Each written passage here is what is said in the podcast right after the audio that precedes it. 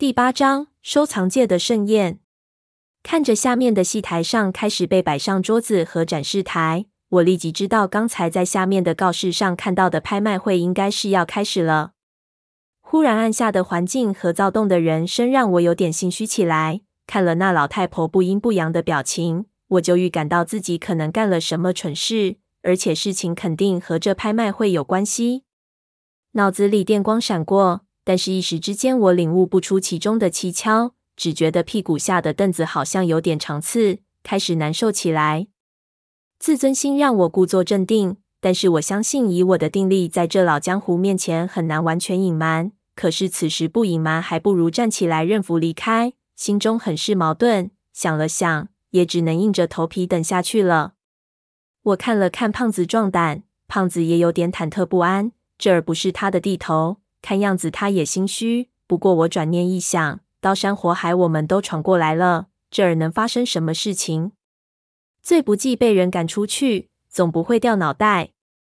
想到这一点，我立即就放松了下来，朝老太婆一笑，心说：“你太小看我了，我怎么也算生死线上来回过好几遍了，这点场面不算什么。”于是就端坐着，专心看下面的情况。戏台上很快被搭了拍卖台和展示底座，一个工作人员模样的人上台，拿着一个话筒在调试，还有人在调试灯光。这些人都穿着服务员的制服，看样子不是拍卖公司做的，应该如传闻一般，是属于私人的内部拍卖会，行内的大家玩的场子。胖子刚才在等的时候和我说过，这儿的拍卖会最特别的地方，就是不认什么专家学者。讲的就是眼力和人脉，因为大部分这儿拍的东西都没法估价，甚至根本没人见过。你出多少价不讲一个基准，你感觉这东西能卖个五百来万，但对方的渠道他能找到肯出一千万的主儿，你就一点办法也没有。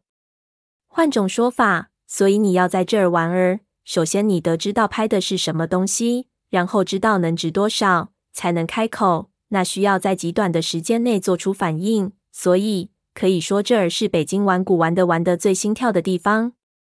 而且最可怕的是，这地方也能买到赝品。你的自己是个拿得起眼力活儿的大家，因为能混到这地方的赝品，也许已经超出了赝品的范畴了。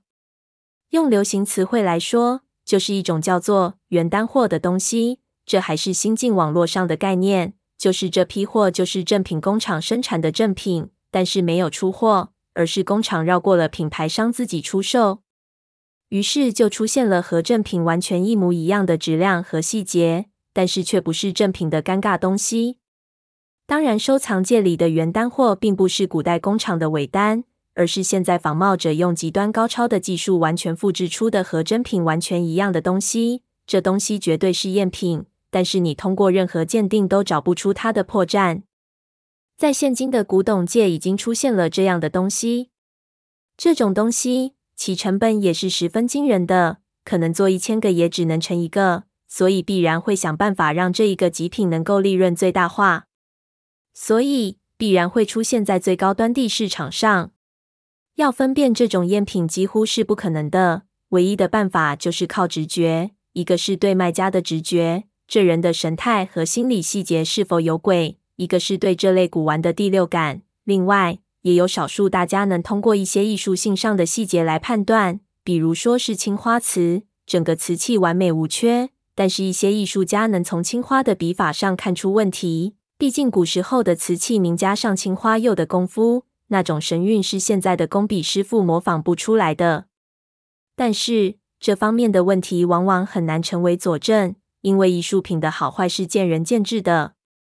总之，这里的拍卖会可以说是常见式的顶级盛宴，啥情况都有可能发生，啥东西都有可能出现。而这一次，胖子又看到了几个收藏界的帝王人物，加上霍老太太也在这儿，显然都是苍蝇闻到腥味了。这儿肯定有啥了不得的东西。想着，我不由也有点兴奋起来。很快，下面的嘈杂声越来越大，设备也调试好了。一个穿着旗袍的女司仪试了试音，就对着四周说道：“拍卖会马上就要开始了，闲杂人等请退场，我们马上就要关门了，场内保持安静，服务员可以开始分发拍卖名册和打蛇印。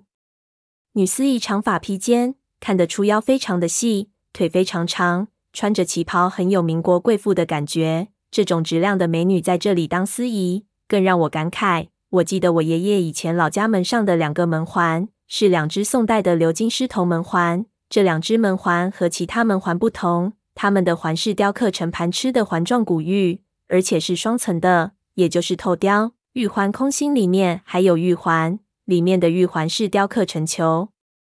懂行的一看到这门环，就知道价值连城，恐怕比整个宅子都要贵上好几倍。这是爷爷特别设计的，告诉别人这家的势力。你看，这么贵的东西，我直接做门环，不怕别人偷，也不怕被人敲坏。那说明这家的货肯定比这门环要贵得多。想来淘便宜货的朋友，看到这门环就不敢进了。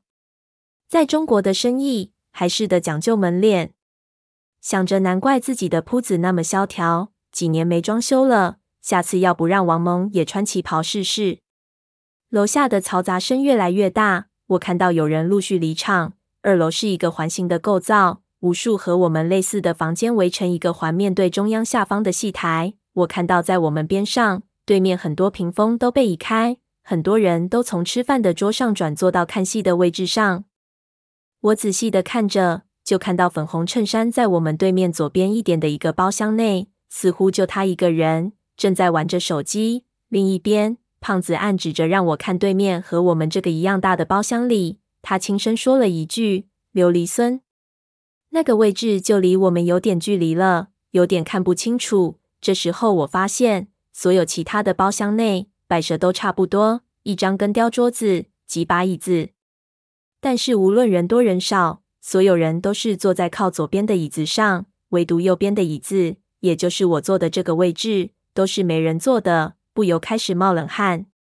就在我心神不定的时候，有人帮我们挪开了我们身后的屏风。一个服务员端着一只托盘上来，上面衬着红布，托盘之中放着一本硬皮的小册子。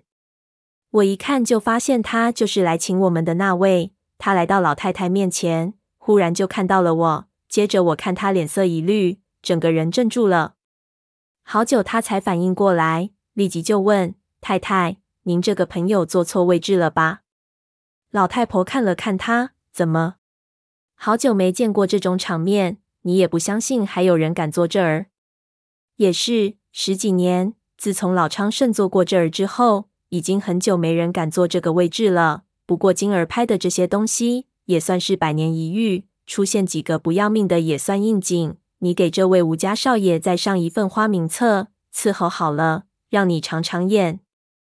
得了，那服务员满是惊惧的看了我一眼，立即转身。不久，同样一份花名册到了我手里，同时送上来的还有一壶极品的碧螺春和四盘非常精致的小吃。我记得这壶茶要七千多，觉得奇怪，用目光问他。他道：“老板，这是我们领班送的，您慢用，有什么吩咐立即叫我们。”说完就立即离开了。